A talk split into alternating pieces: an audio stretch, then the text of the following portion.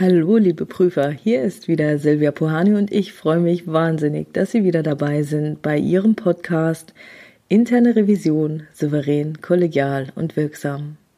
Heute geht es um das Thema Kommunikation und selbstverständlich auch darum, welche Herausforderungen bei der Kommunikation bestehen und wie Sie mit diesen umgehen können.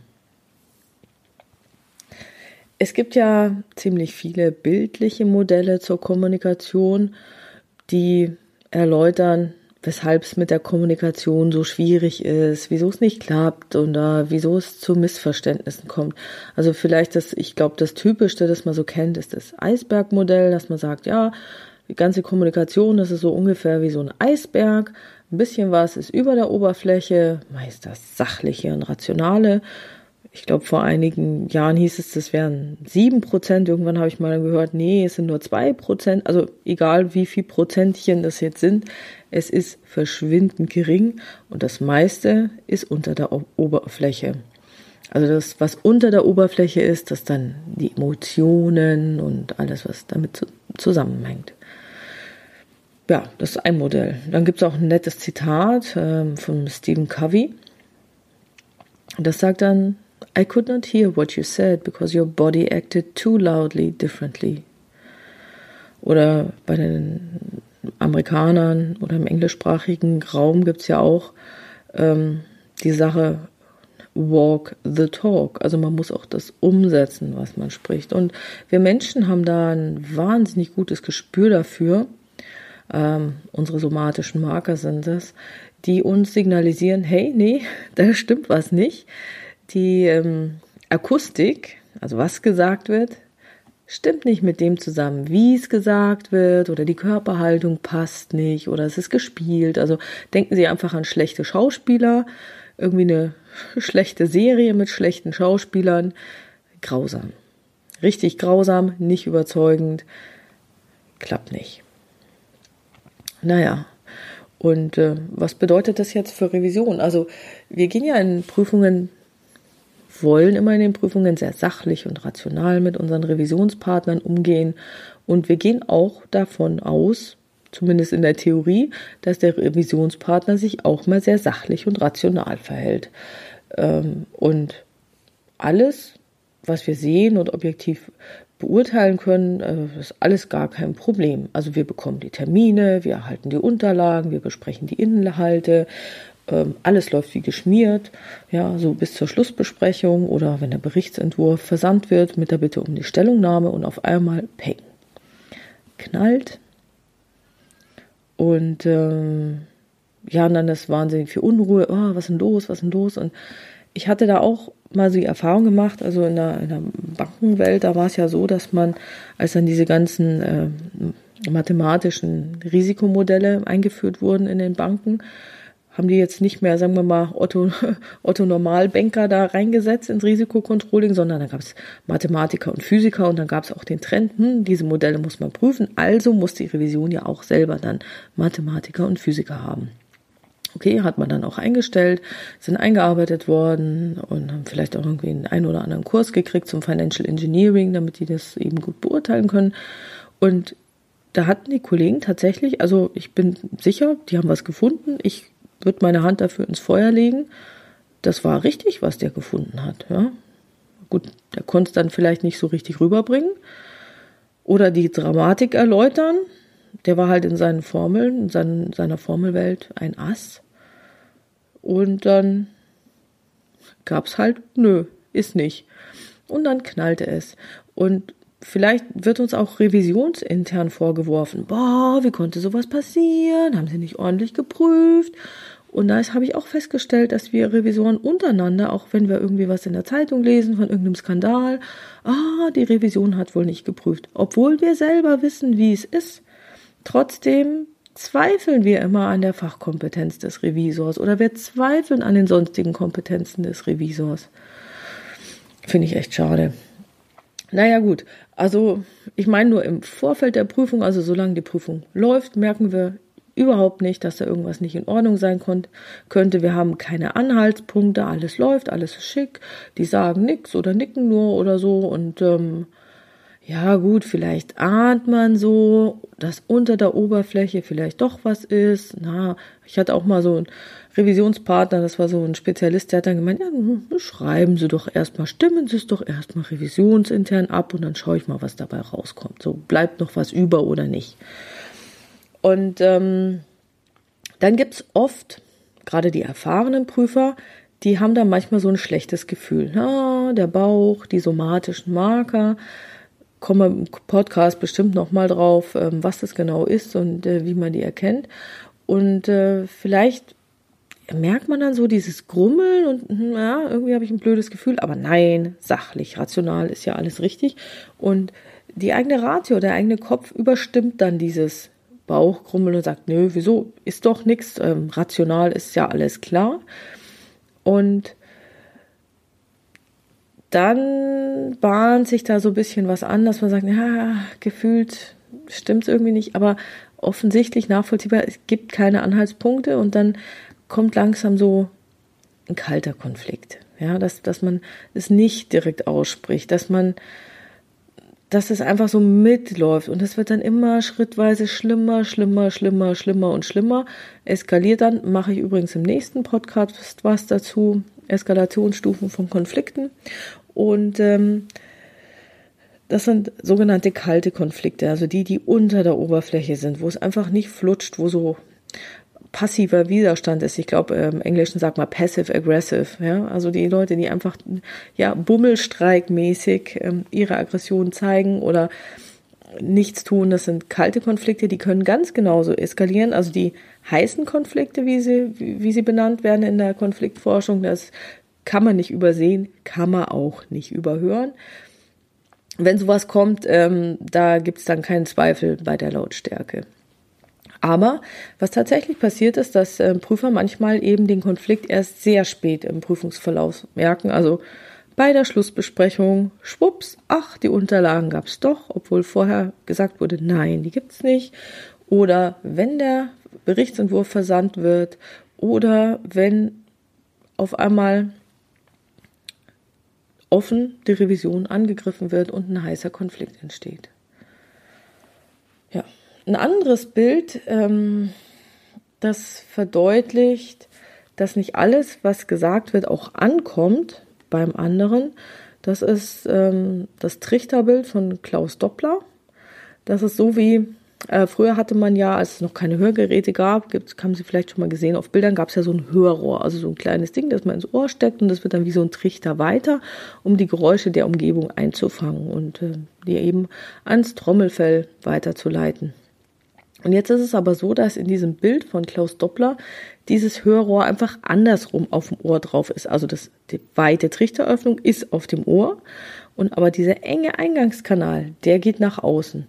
Und er sagt, ja, Kommunikation klappt nicht, wenn halt nur Bruchstücke des Gesagten von diesem Hörer aufgefangen werden. Und das erlebt man ja, bei einer Prüfung vielleicht, bei der Anforderung von Unterlagen finde ich immer den Klassiker. Man vereinbart dann beim Revisionspartner, ja, die und die Unterlagen bis dann und dann. Und dann erhält man sie gar nicht oder nur einen Bruchteil davon oder nicht die, die einen braucht. Und wenn man dann nachfragt, ach echt, hätte ich das noch liefern sollen? Ach nee, das hätte ich doch bestimmt gemacht. Also nee, da, da müssen Sie sich irren. Ja. Ein anderes Modell, das noch gibt, ist das Bild der Inseln, also dass der Gesprächspartner jeweils auf einer anderen, auf der eigenen Insel ist, mit eigenen Weltanschauungen, eigenen Sichtweisen. Also zum Beispiel eine Insel ist in der Südsee mit Palmen, Kokosnüssen, ist schön warm. Vielleicht ist die andere Insel im Polarmeer, kalt, wenig Vegetation, nämlich keine, paar Robben vielleicht oder Pinguine. Ja, und diese Inseln können eben kaum überbrückt werden. Ja, natürlich gibt es jetzt einfach noch viele andere Kommunikationsmodelle, auf die werde ich vielleicht auch nochmal im Podcast eingehen, wenn Sie Interesse dran haben. Aber festzuhalten bleibt immer, dass ganz klar gesagt wird, es ist sehr, sehr unwahrscheinlich, dass das, was man sagen möchte, beim anderen auch genauso ankommt und verstanden wird. Also es ist eigentlich so gut wie unmöglich, dass ähm, jemand den anderen versteht, weil nämlich das Gehirn so arbeitet, dass es auf Erfahrungen ähm, fußt und unsere Erfahrungen nutzt. Und da jeder von uns in seinem Leben andere Erfahrungen gemacht hat, wirkt das ein oder andere Gesagte ganz anders. So, was ist jetzt die Konsequenz? Was soll man jetzt machen? Ja, also welche Schlüsse soll man jetzt dann daraus ziehen? Also nicht mehr kommunizieren geht nämlich auch nicht, denn Paul Watzlawick hat ja mal gesagt, man kann nicht nicht kommunizieren. Also wir kommunizieren immer, ob wir wollen oder nicht. Also selbst wenn wir uns, wenn wir den Mund zumachen, dann bewegen wir unsere Augen. Also einmal Augenrollen bei einer komischen Antwort oder ähm, was ich auch mal ähm, recht unangenehm fand, Kollegin hat gelächelt, wenn sie, ah, ertappt so, ist nicht gut angekommen. Ähm, wir bewegen uns. Also manchmal denke ich mir auch, okay, irgendwann muss die Ganzkörperburka kommen, weil Frau Puhani, Sie schauen ja so. Wo ich gedacht habe, ja, irgendwie muss ich ja gucken. Also ich dachte, ich hätte einen neutralen Gesichtsausdruck gehabt, war vielleicht nicht so. Also ob wir wollen oder nicht, wir kommunizieren immer. Und eine Sache, die mir bei diesen ganzen Kommunikationsmodellen geholfen hat, um eben zu sehen, okay, ähm, woran könnte es denn liegen? Ähm, das ist eins von Konrad Lorenz, weil das hat meine Haltung verändert. Ich gehe nicht mehr davon aus, dass der andere mich versteht und ich sollte immer davon ausgehen, dass das, was ich sagen will, grundsätzlich missverstanden wird. Und Konrad Lorenz hat das so schön aufgeschrieben, also er sagt das eben auch so ein Sender-Empfänger-Modell und er hat es so zusammengefasst. Gedacht ist nicht gesagt. Gesagt ist noch lange nicht gehört. Gehört ist noch lange nicht verstanden. Verstanden ist noch lange nicht gekonnt. Gekonnt ist noch lange nicht gewollt oder einverstanden. Gekonnt und gewollt ist noch lange nicht angewandt und angewandt ist noch lange nicht beibehalten. Im Einzelnen. Ich gehe sie nochmal einzeln durch. Also, gedacht ist nicht gesagt. Die Gedanken sind frei. Also es ist ja manchmal auch wirklich gut, wenn nicht alles gesagt wird, aber es gibt auch Situationen, ähm, da müssen wir einfach die Gedanken des anderen dazu kennen. Also zum Beispiel Klassiker bei der Maßnahmenvereinbarung.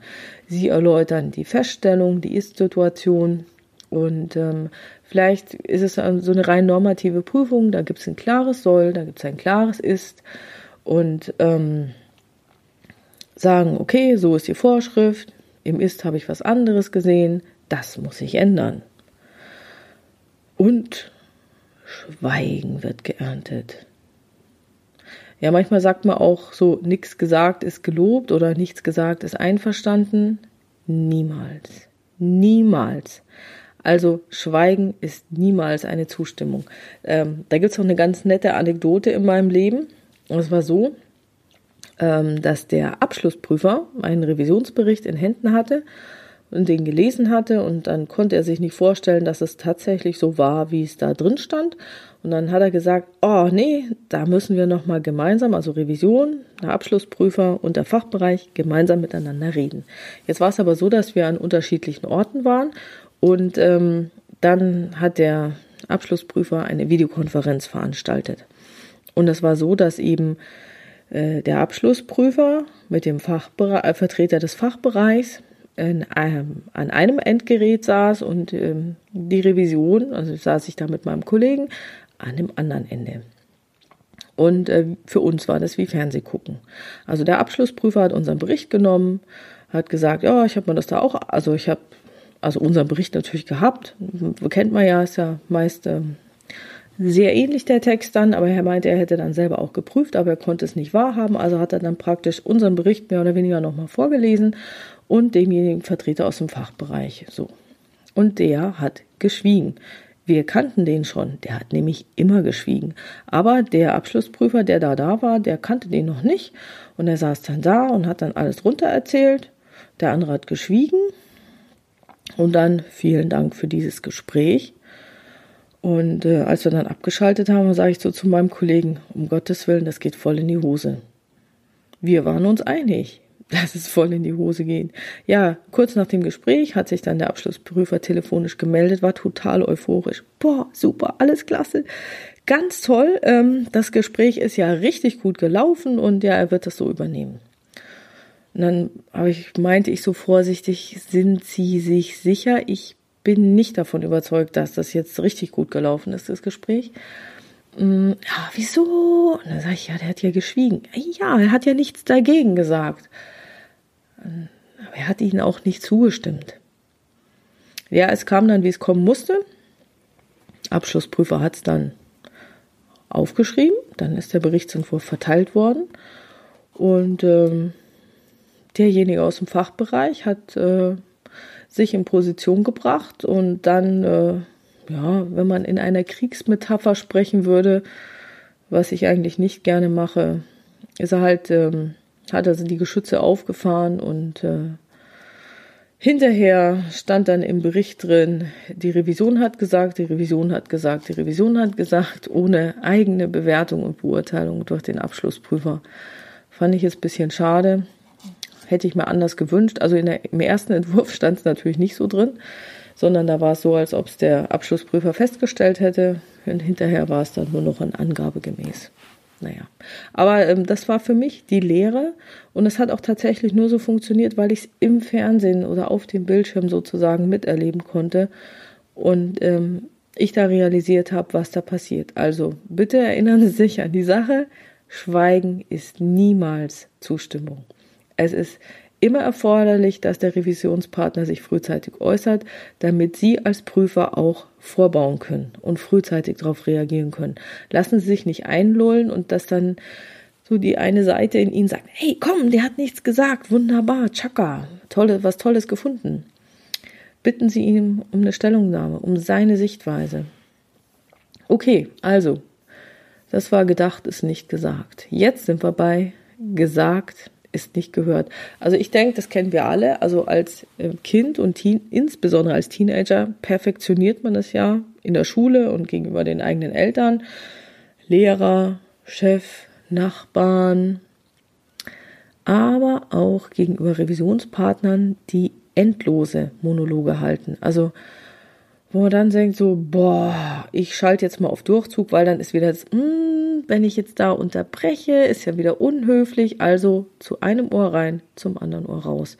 Und wir sollten, wenn wir selber reden, auch nicht davon ausgehen, dass der andere hört, was wir sagen. Gerade wenn man nämlich in diesen Besprechungen auch unangenehme Dinge anbringt und dann geht dann das Kopfkino von ihrem Gesprächspartner los und das läuft dann.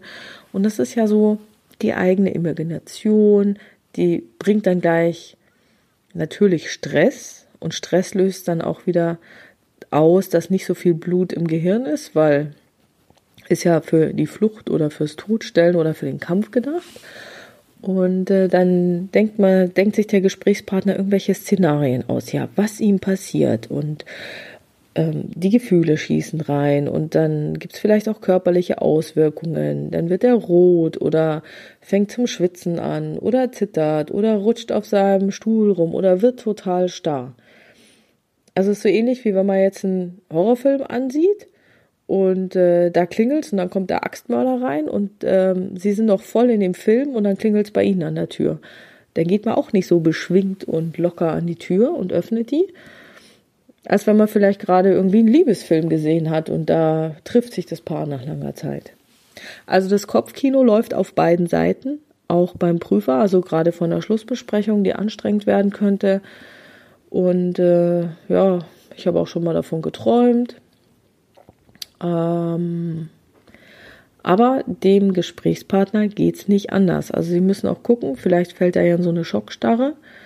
Und das behindert tatsächlich die akustische Aufnahme. Also die Aufnahmefähigkeit des Gehirns ist eingeschränkt. Ähm, kann man alles nachweisen ähm, in der Gehirnforschung.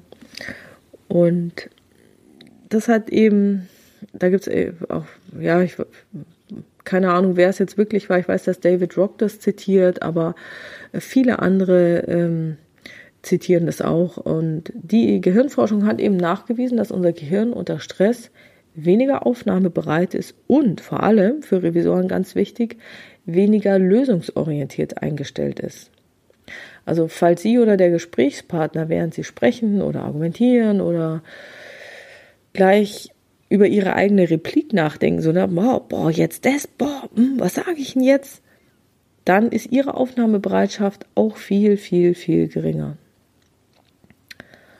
Und es kann jetzt auch sein, dass zwischen beiden Gesprächspartnern ein Konflikt besteht, der dazu führt, dass die sich grundsätzlich nicht mehr zuhören und grundsätzlich nicht mehr miteinander sprechen. Das ist so wie bei Harry Potter, wo Hermione dann irgend, äh, irgendwann sagt sie doch, I'm not your owl. Also ich bin nicht deine Eule. Ich renne nicht zwischen, also äh, Harry und Ron hatten sich da, glaube ich, gerade gestritten.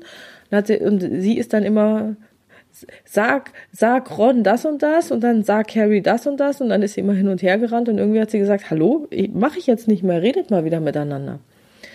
Ja, also so als Beispiel. Also kann wahnsinnig viele Ursachen haben, dass wir nicht zuhören. Klar, hatte ich ja schon gesagt, ist ja perfektioniert worden in der Kindheit, in der Schule, als Teenager. Und was dann ganz wichtig ist, aktives Zuhören. Also aktiv zuhören ist wirklich eine Kunst, die jeder Mensch lernen sollte und üben sollte, ist unheimlich schwer. Also gerade in der heutigen Zeit mit der ganzen Ablenkung und Social Media. Aber Fazit von all dem, nur weil etwas gesagt wurde, bedeutet es nicht, dass es auch gehört wurde. Deswegen das nächste, gehört ist nicht verstanden. Also manchmal passiert es ja auch, dass wir das, was wir hören, nicht verstehen. Also so das klassische Missverständnis, wenn jeder unter einem bestimmten Begriff was anderes versteht. So, ähm, hol mal die Milch und der eine meint Vollmilch, Frischmilch und der andere Haarmilch oder entrahmte Milch oder irgendwie was. Ist was ganz anderes. So, und äh, Klassiker im Unternehmen gibt's ja auch. Ertrag, P&L, Gewinn, Ertra Ergebnis. Das sind ja alles verschiedene Begriffe, die aber auch je nach Unternehmensbereich unterschiedlich definiert werden können. Muss man aufpassen. Ja, es kann auch sein, dass man sich wie im falschen Film fühlt oder dass man die Perspektive des anderen irgendwie nicht einnehmen kann oder ähm, auch die einzelnen Fachbereiche entwickeln ja ihre eigene Sprache. Also zum Beispiel wir Revisoren sprechen immer von IKS oder Angemessenheit oder oder sowas und äh, Nicht-Revisoren sagen, hä, was ist denn das für ein komisches Wort? Was was bedeutet das denn? Ja, was, meinten ihr damit? Ich hab, kann mit so ähm, ist angemessen wirkt, das IKS ist angemessen äh, und wirksam oder so. Hä? Was was heißt es denn? Schreibt doch einfach okay. Also da ähm, passiert es ganz, ganz leicht, dass jeder über was anderes redet, man aneinander vorbeiredet. Gibt es ja auch so super Filme oder Komödien, wo, ähm, äh, wo zwei Leute einfach aneinander vorbeireden. Also ich glaube, bei Loriot gibt es bestimmt auch ein paar Sachen dabei, die ganz gut sind. Ja, also wichtig zu merken ist, nur weil jemand was gehört hat, also akustisch gehört hat, bedeutet es nicht, dass es auch von ihm verstanden wurde. wurde ja? Und selbst wenn er es verstanden hat, verstanden ist nicht gekonnt. Also manchmal fehlt es beim anderen, obwohl er verstanden hat, was er machen soll, an eigenen Fertigkeiten, an Fachwissen, an Umsetzungsfähigkeiten, an der, an der Fähigkeit, Dinge auf die Straße zu bringen. Also zu zum Beispiel, also wenn Sie jemandem sagen, hier mach mal die Prüfung oder so. Kann er das? Hat er das Fachwissen dazu? Kann er das überhaupt umsetzen? Kann er Dinge strukturieren? Kann er konzeptionell denken? Kann er überhaupt mit anderen zusammenarbeiten? Kann er zielführend kommunizieren? Kann er Ungewissheit aushalten? Und vieles, vieles mehr. Und das wird eben auch in äh, unserer arbeitsteiligen Welt dann als Können bezeichnet. Das Wissen ist das reine Fachwissen, das, was ich in Wikipedia nachlesen kann im Zweifel. Können umfasst all die Erfahrungen und die Erfahrungen aus der Umsetzung und die Lebenserfahrung und die Prüfererfahrung, also die Prüfernase, die fällt unter Können, die fällt selten unter Wissen. Und in unserer arbeitsteiligen Welt fehlen ja auch oft Ressourcen, ja, Budgets oder VHKs oder sowas. Oder es, es, es fehlen ähm, Zuarbeiten. Meist muss dann vielleicht irgendwie was programmiert werden oder andere Bereiche müssen was zuliefern. Also bloß weil jemand verstanden hat, was er tun soll, heißt es nicht, dass er das tun kann. Vielleicht hat er gar nicht die Kompetenzen dazu oder er ist nur verantwortlich dafür, dann ist es ein ganz anderes Thema. So, also nur weil jemand ähm, was verstanden hat, bedeutet es noch lange nicht, dass er auch in der Lage ist, es gut umzusetzen. Wenn wir jetzt beim nächsten Schritt sind, gekonnt ist nicht gewollt oder einverstanden, dann kommen wir jetzt zu dem Punkt, an dem der andere zum ersten Mal jetzt eine andere Meinung hat. Er will was nicht, er hat eine andere Vorstellung davon, also die Maßnahme geht zum Beispiel gar nicht, er ist mit einem Vorschlag nicht einverstanden oder ähnliches. Aber nur weil der andere etwas können würde, bedeutet es noch lange nicht, dass es auch will oder mit der ganzen Sache einverstanden ist. Das nächste ist gekonnt und gewollt, ist nicht angewandt. Jetzt sind wir so weit, dass zwar keine andere Meinung mehr darüber besteht, dass etwas aber dennoch nicht getan wird. Also aus dem Alltag, hm, ich muss meine Steuererklärung machen, ich muss aufräumen.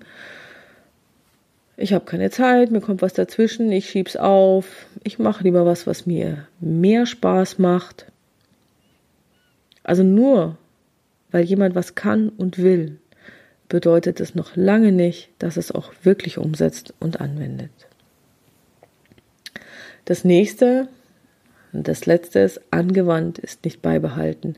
Und da kommt noch mal ein Beispiel aus meiner Prüfungspraxis, die das, das, das Thema jetzt eigentlich ganz gut darstellt. Also Prüf, in der Prüfung wurde jetzt vereinbart, dass ein bestimmter Report erstellt werden soll. Okay, also ich glaube, war irgendwie so Risikokontrolling oder sowas. Also die sollten noch mal einen extra Report machen, den sie bisher nicht hatten. Und äh, für das Follow-up äh, haben wir auch gesagt, gib mir mal einen Nachweis, zeig mir mal den Report, dass du bis zum so und so vielen diesen äh, Report erstellt hast. Okay, habe ich bekommen, habe auch den Report gekriegt, alles gut, Maßnahme ist als erledigt gekennzeichnet worden. Und dann haben die den Report sofort eingestellt. Die haben den nur ein einziges Mal gemacht, weil die Maßnahme da war, dass sie den machen müssen. So, jetzt meine Frage, hat die Maßnahme irgendwas gebracht? Nee. Steht das Unternehmen jetzt besser da? Also nachhaltig besser? Nee, ich glaube nicht. Das Einzige, was es gebracht hat, ist, dass wir alle wahnsinnig viel Arbeit hatten, aber dass wir dennoch keine nachhaltige Veränderung für das Unternehmen erzielt haben. Also nur weil etwas einmal getan wurde, bedeutet es noch lange nicht, dass es beibehalten wird. So, und wenn Sie sich jetzt mal diese ganze Liste nochmal angucken, ich äh, erzähle sie Ihnen gleich nochmal. Gesagt ist nicht, nee, äh, nochmal anders. Gedacht ist nicht gesagt. Gesagt ist nicht gehört. Gehört ist nicht verstanden. Verstanden ist nicht gekonnt. Gekonnt ist nicht gewollt oder einverstanden. Gekonnt und gewollt ist nicht angewandt. Angewandt ist nicht beibehalten. Wenn Sie jetzt ihre Prüfungen machen und merken, Mensch, da könnte ein Missverständnis sein, dann hat mir dieses Modell von Konrad Lorenz, äh, findet man auch auf Wikipedia übrigens, ähm, sehr viel geholfen, dass ich dann nochmal analysiert habe, okay, an welchem der Punkte liegt's denn? Weil es nützt ja nichts, wenn ich meinen gleichen Sermon nochmal runter erzähle, sondern dass ich genau gucke, okay, welcher Punkt ist es? Liegt es vielleicht an den Ressourcen? Liegt es am Einverständnis? Hat er es tatsächlich nicht mitbekommen, dann lasse ich es mir nochmal bestätigen, in eigenen Worten formulieren zum Beispiel. Dass ich nochmal in mich gegangen bin und mich gefragt habe, wie habe ich kommuniziert, was habe ich vom anderen ähm, erfragt, was er verstanden hat und an welchem Punkt kann die Kommunikation gescheitert sein. Und dann kann man nämlich mit diesem Modell viel zielgerichteter nochmal genau an die Stelle gehen, wo man sagt, okay, gut, ich habe es eigentlich ganz gut gemacht, aber an der Punkt könnte das Ausschlaggebende gewesen sein und dann steigt man genau an dem Punkt nochmal ein. Oder man klappert das nochmal von oben nach unten durch und macht es Schritt für Schritt für Schritt für Schritt. Weil was ich gelernt habe beim Prüfen ist, dass man Wege, Schritte, Abfolgen nicht überspringen kann. Das holt einen alles immer wieder ein. Man muss es wirklich Schritt für Schritt in der richtigen Reihenfolge tun, damit man dann auch Erfolg hat. Okay, ich glaube, sonst fällt mir zu dem Thema nicht mehr für ein. Deswegen vielen Dank fürs Zuhören. Ähm, wie immer, wenn Sie Fragen noch haben, die Sie in diesem Podcast beantwortet haben möchten, schreiben Sie mir entweder eine Mail, wenn Sie Ihren Namen nennen wollen, an info.pohani.com oder nutzen Sie eines der Kontaktformulare auf meiner Webpage www.puhani.com. Dort gibt es einmal eine Möglichkeit, ähm, normal seine E-Mail-Adresse zu hinterlassen und seine Kontaktdaten. Und äh, die andere Variante ist, anonym oder mit einem Pseudonym Ihre Fragen zu stellen. Äh, Pseudonym deswegen, äh, damit Sie auch wissen, dass ich Ihre Frage aufgegriffen habe. Das ist dann einfacher, als wenn ich sage, ja, ich habe hier eine Frage gekriegt, kann ich sagen, von wem sie kommt. Wenn ich dann sage, Darth Vader hat mir eine Frage gestellt. Wäre doch mal was. Okay. Deswegen freue ich mich sehr, dass Sie dran geblieben sind bis hier. Und äh, wenn es Ihnen gefallen hat, bitte ich Sie, dass Sie das in Ihrer Community teilen und freue mich natürlich schon jetzt über 5-Sterne-Bewertungen. Äh, erhält auch meine Motivation, dass ich nochmal weitermache. Aber Sie wissen ja, Außenmotivation und Anerkennung ist ganz nett, hilft vielleicht in iTunes ein bisschen, aber ich bin vollkommen überzeugt, dass dieser Podcast interne Revision souverän, kollegial und wirksam gut für die Community ist. Mein Name ist Silvia Puhani und ich wünsche Ihnen erfolgreiche Prüfungsprozesse. Tschüss!